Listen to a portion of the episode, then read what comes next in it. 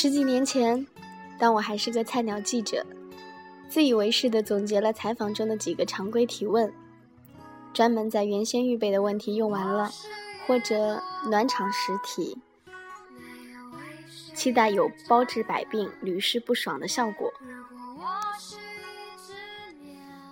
比如问企业家：“您人生中特别重大的一次转折是什么时候？最艰难的时期想到过放弃吗？”可是这样的问题用了没几次就失灵了。采访对象小秘密地坐在我对面，反问我：“请问，改变你命运最重大的时刻是什么时候？”我被问住了。在我尚未华丽丽铺展的人生中，哪有这么重大的时刻？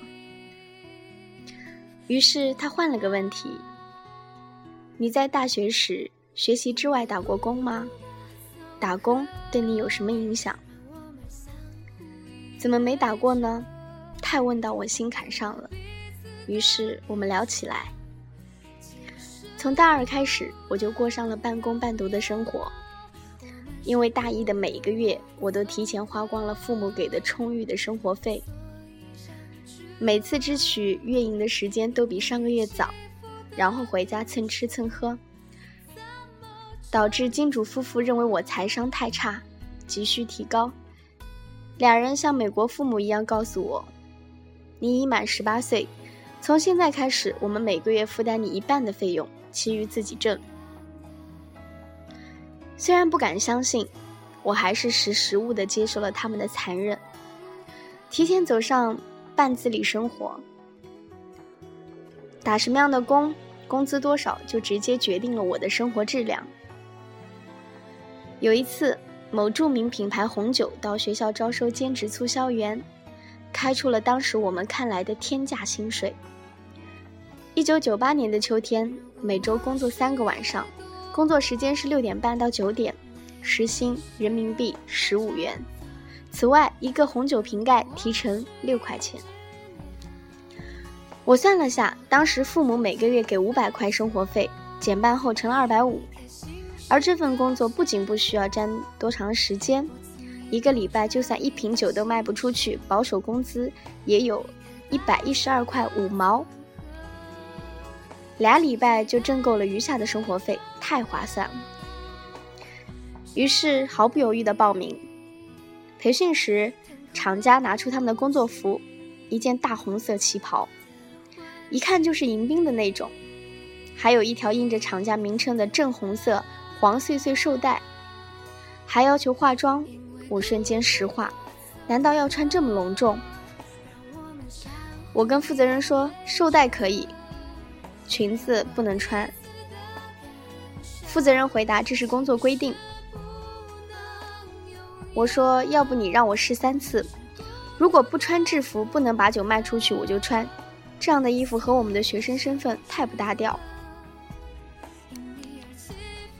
他是个很开通的人，想了想便同意了。我把产品手册拿回去仔细研究红酒的产地、特点、企业情况。正式上班时，我穿了牛仔裤、白衬衫，扎了马尾辫儿，稍微化了淡妆。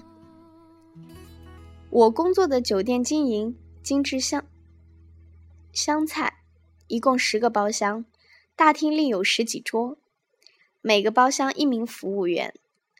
我需要掐准时间，在客人刚刚点完菜、考虑酒水饮料的时候，接上话头推荐我们的红酒。工作第一天，我先和十个包厢的服务员以及大厅服务员交了朋友，都是年龄相仿的女孩。他们起初觉得大学生形象高冷，看到我这样被生活所迫出来打工的菜鸟女大学生，很快共鸣，并且嘻嘻哈哈打成一片。贴心的他们会在最恰当的时间把我叫进包厢，不错过每一次可能的推荐时机。而我印象最深刻的是第二次工作时遇到的客户，服务生小姐妹把我叫进包厢时，主座的儒雅中年男正在跟客人们商量喝什么。我立刻推荐了红酒，他反复打量我的绶带，问：“你是促销员吗？”我说我是兼职促销员，今年大二。他问我为什么勤工俭学做这个，我说工资高，工作时间少，不耽误学习和玩耍。他问我一天挣多少钱，我说每小时十五块，一周三天，一天两个半小时，此外一个瓶盖提成六块钱。他问我学什么，我说中文。桌上一位客人笑起来，说：“你把李白的《将进酒》从头到尾背一遍，我们十个人可以喝三瓶你的红酒。”这是我强项啊！我倒水似的开始嘚啵。君不见黄河之水天上来，奔流到海不复还。君不见高堂明镜悲白发，朝如青丝暮成雪。背完了问，还要附赠蜀道难吗？这个包厢为我贡献了三个瓶盖。更没有想到的是，主座的人后来推荐我做了他侄女的课外辅导老师，教作文。这是后话。当时他们还成了我的老客户。一个月的促销员工作，我在记账本上记下第一笔工资，一千零五十四元，四百五十元基本工资，八十四瓶酒，提成五百零四元，业绩第一奖一百元，以及不穿工作服的优待。业绩第一奖是因为发动了酒店所有人帮我卖酒，提成给他们，我只需要冲销量。工作后想起那段经历，意外的发现，它居然至少对应了四条职场基本法则：一、精准的个人定位；二、团队的力量；三、差异化营销；四、维护老客户比开发新客户容易得多。当年我跟自己的采访对象滔滔不绝倾诉，讲完就后悔了。喝着人家的茶，吹着人家的空调，浪费着人家的时间，讲着自己的破事，我特别不好意思的抱歉。他挺开心的笑，你那问题把我逗乐了。什么是人生中特别重大的转折？再重要的时刻，也是因为你之前做足了准备，功夫都花在看不见的地方。你那段看似不务正业的勤工俭学。对现在的工作难道没有帮助吗？我才知道他原本是历史专业的研究生，意外走入商场，而谈下最重要的一笔生意，居然是因为客户对中国历史特别感兴趣。从夏商周到元明清，从尧舜禹到清十三帝，聊了很多次产品和若干次饭局，在竞争条件几乎同等的情况下，他胜出了。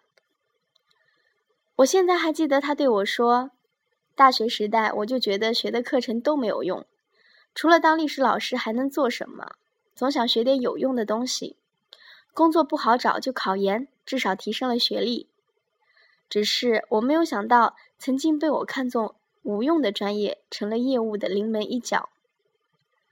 就好像在某一个不起眼的时候，遇见不起眼的人，做过的不起眼的事。”或许会成为影响深远的机会，只是人不能功利心太重，太计较得失和每一天的意义，反而与机缘擦肩而过。请问，什么是改变你命运的重大时刻？后来，我再也没有问过这样的问题。谁的生活不是由无数看似平凡、无用、琐碎的瞬间构成？谁的变化不是从点滴的量变积累，最终产生破茧成蝶的质变的力量？